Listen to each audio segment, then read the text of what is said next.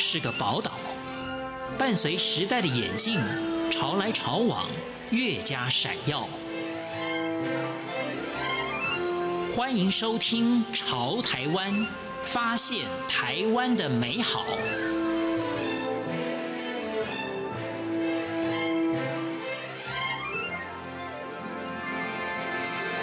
欢迎收听《潮台湾》，我是徐凡。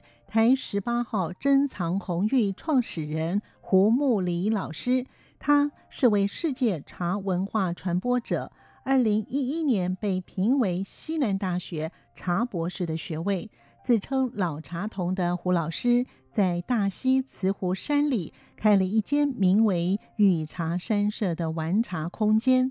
终日与茶为伍，就连欧盟处长及夫人也慕名前来。他说：“有朋自远方来，遇见茶。”在今天节目中，我们一同了解有好茶喝，会喝好茶是一种轻福。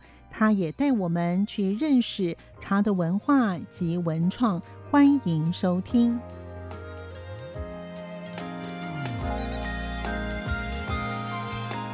我是与茶三社胡慕里。你为什么想开一间呢？就是不像茶行的茶行呢？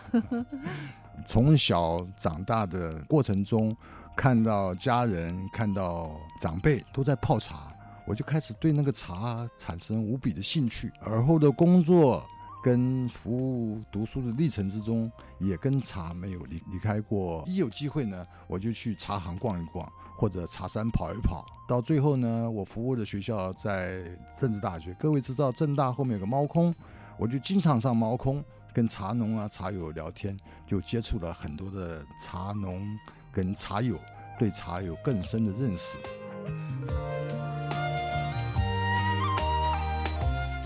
从接触茶、了解茶，进而推广茶的文创，胡木里老师也谈到他的想法。个人感觉，在茶，因为它有在整个华人地区是一个盛产茶的地区，但是有太强地域性跟主观性，茶就有很多很多的分类。比方说吧，在台湾就有很多种。那什么是阿里山茶呢？什么是骊山茶呢？那什么又是铁观音呢？什么又是包种茶呢？你如何来分类呢？这可能大家弄得很困惑。其实茶很简单，在植物学上来说，它是一种双子叶植物门，它是种子植物门双子叶植物纲山茶目山茶科下面这种常绿的木本植物。说既然是如此的，它茶树只会生出茶叶，入水成汤。在不同地区，因为采摘时间的不同，制作方式的不同。发酵程度的不同，而有各种名称出来。像简单讲，茶就只会长茶树，就像葡萄，产在加州叫加州葡萄，产在台湾的雾峰叫雾峰葡萄，产在新疆叫新疆不同葡萄。它就是茶，它不会变成芭乐，不会变成香蕉，不会变芒果。所以茶其实很简单的。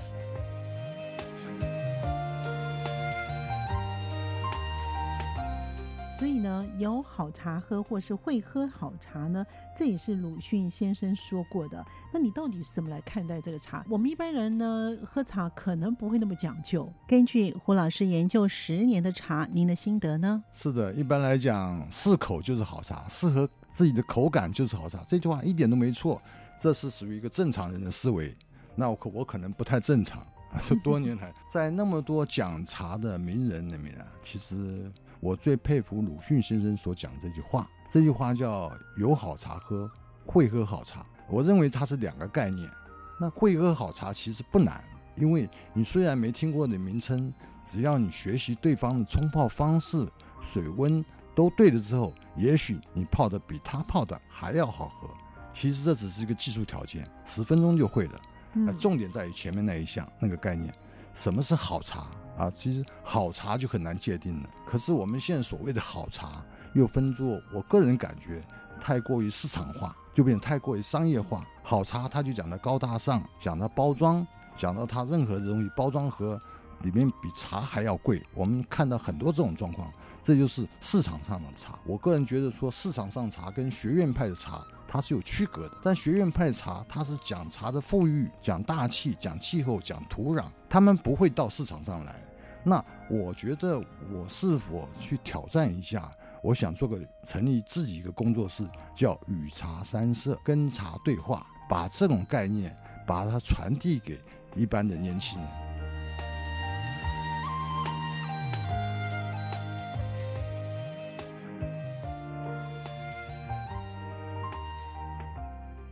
如何品茶的好坏有三要素。胡木里老师说：“其实好茶，我跟各位分享一个个人的心得。其实用最简单、最直观的方式，你就可以判断。因为好茶有两种要素是不可缺乏的。第一个，它的产地，产地是否正当啊、呃、正确；第二个，就是它的级别，在这个产地的茶，它是属于哪个级别的茶？如果说当然没办法取证之下，我们可以透过我们的感官来测试它。”你把两泡，比方说吧，两泡都台湾的阿里山茶都拿过来，在没有冲泡之前，我们透过我们的眼、鼻、口、喉、胃，也就是心，大概可以区分出来哪一款茶它是比较好的茶。好比说，用眼睛简单用眼睛看什么呢？没有冲泡之前，把两泡茶都用瓷碟，把白色的瓷碟碟子放在一起，看哪一泡茶它的一致性、同质性。大小、形状、颜色越一致性越高的，就代表着这本没有混茶，这没有冲泡之前哦。冲泡之后呢，我们看它冲泡出来茶汤，它茶汤的颜色并不是在于它的深浅，而是在于透度、它的光度。如果这个茶它不会出现那么混，或者说各位喝茶都会有个经验，半个钟头，诶，为什么茶变那么混黄了？变颜色了，这就是它在制作过程之中出现问题，不能称作好茶。如果我们屏蔽它价值跟价格的话，第二步是看喝茶中间看茶汤，第三步呢，喝完之后看叶底的表现。如果说它是一个高海拔乌龙茶，你打开之后它的叶色还是非常的鲜活，这是台湾茶特色。如果它是一般进口茶，它不会表现这个样子。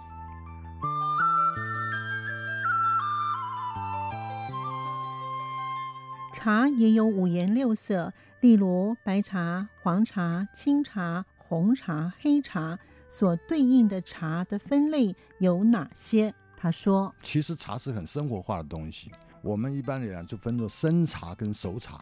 什么叫生？什么叫熟？啊，有人讲几分熟几分熟，我认为这都比较是不客观的说法，它都是因为发酵程度不同。”而造成的呃茶的区隔，它分为六大类。完全不发酵的绿茶，比方说西湖龙井啊、碧螺春啊，完全不发酵的。我们台湾也有三峡，它也做这种不发酵茶。接下来就是所谓的白茶，然后我们像安吉白茶也是很好的茶。再来是黄茶，接下来是叫青茶。所谓青茶就是所谓半发酵茶，就所谓乌龙系列茶。再接下来叫红茶，红茶就是全发酵茶。那再接下来就是黑茶，所谓的黑茶就是我们各位所知道的普洱茶喽、六堡茶喽、安化黑茶喽，这是六大类，它是完全依照发酵程度不同所造成的区分。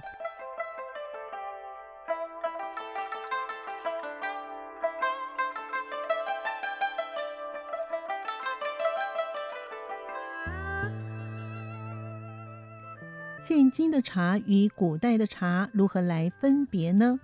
在《陆羽茶经》当中，破题就说了“茶，南方之佳木”。胡老师也说明了原因。陆羽在在唐朝时候，公元七百八十年的时候写出这本书。各位都知道，在所有了解茶的过程，陆羽是非常重要的。他被我们奉为茶圣，他那本书像个 Bible 一样，写得非常完整。可是呢，个人觉得呢，他对于高山茶少了一些介绍。那什么叫高山茶？要多高的山？在哪里的高山？陆羽的茶经很有趣，洋洋洒洒七千多个字，如何破题的？他用很简短的一句话，他说：“茶豆点，南方之佳木。”所以我们经常听到南方有佳木，那这个南方是属于哪里呢？在我们传统上，大家都知道属于巴蜀云贵高原，含不含台湾呢？陆羽没来过台湾。唐朝的时候不知道台湾长什么样子，可是台湾茶，台湾所产生的高山茶，确实是国际上知名度非常高的茶。所以说，在陆羽茶经里面有关于高山茶界定，它并没有写的论及到这一点。其实，在我们的教育上或在我们的文化上传承上，我们需要做这种努力，将这方面将台湾的高山茶做一个更加的阐述。简单的阐述。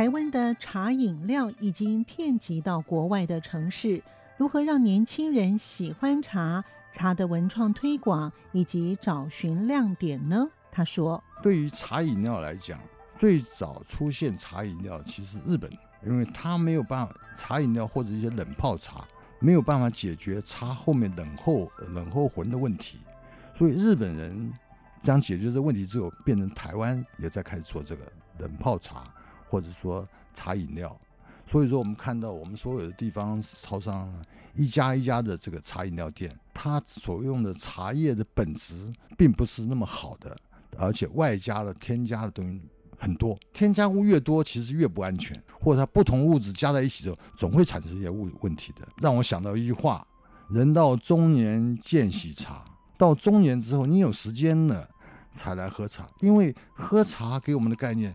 它就是老人茶、功夫茶，你很麻烦，弄了一大堆紫砂壶，又去熏香，又去弄插花，他哪有那种闲工夫来给你弄这些东西？他当然去喝咖啡，当然去喝冷泡茶。这些传统的文化是好的，它丰富的茶，但它在茶的延续性上，我觉得是它是有距离的，而不是一种庶民文化。当然，文创产业是非常耗费人力跟资金的，而且需要很多人努力。当然，我期待更多人能参与我们这方面的呃一种努力，让台湾的茶，因为茶在人类上是很重要的资产，对人类的文明跟人类的精神，它是有很重要的角色的。我们在日月潭或是鱼池那一带的红茶，就是台十八号，是非常好的。要谈一下，好在哪里啊？我们纵观台湾茶叶历史，其实台湾茶它大部分是从福建。闽南地区传到台湾的，它时间上并不长，但是台湾有特殊的地理环境跟气候条件，最重要它四面环海，产生了不一样的特殊的环境。所以说，台湾这个地形是全世界最好茶区。可是第一个印象是，台湾最好茶是什么茶呢？高山茶、乌龙茶。其实，在我个人认知里面，台湾最有名茶叶做最风华的年代是红茶。那是日治时期的事，他在台湾，他觉得台湾人为什么没有在喝红茶？您要知道，全世界喝茶人口比例里面，百分之八十五的人都在喝红茶，它是什么道理呢？难道只是顾胃吗？其实不是这个样子的。所以说，日本人开始去中亚、去南亚去寻找，他最后找到印度带回的阿萨姆红茶，带到台湾来试种，试种成功之后呢，发现台湾种的阿萨姆红茶。比印度的阿萨姆红茶还要好。那时候的阿萨姆红茶在台湾来讲，大部分都外销的，外销全世界一百四十个国家。这是台湾茶在全世界呃最风华的年代。所以说，红茶是台湾代表台湾茶的。其实现在看的高山茶，大概出现在一九八零之后的高山茶，因为台湾土地面积有限，呃，耕地有限，农作物。我们台湾是个北茶南糖的一种形态，茶是老百姓可以私饮的，所以说大部分茶叶大部分在北部。我们可以看到木栅、猫空、平林、南港都有茶叶博物馆，包括大溪、包括三峡。你看这些老茶厂全部在北部，糖是一根盐是官营的，不能碰的，所以大部分茶都在北部。很奇怪的是，大家现在买茶，为什么你一买茶就买到阿里山茶？大禹岭茶、日月潭红茶，你不去买北部的包种茶跟铁观音，是什么原因呢？其实，在唐朝陆羽就讲得很清楚，茶是属于南方之佳木。地形上来看，相对于北部，中部是北部的南部。陆羽在《茶经》里面第一句话就讲得很清楚，茶是属于南方之佳木。我现讲南方是南投地区哦，中台湾的中部啊，因为那边有北回归线。所以北回归线上下五十公里的地方是全世界最好的茶区，所以我们南投是全世界得天独厚的地方。南投出好茶，大家都知道，其实是因为这个原因。感谢您的收听，我们下次见。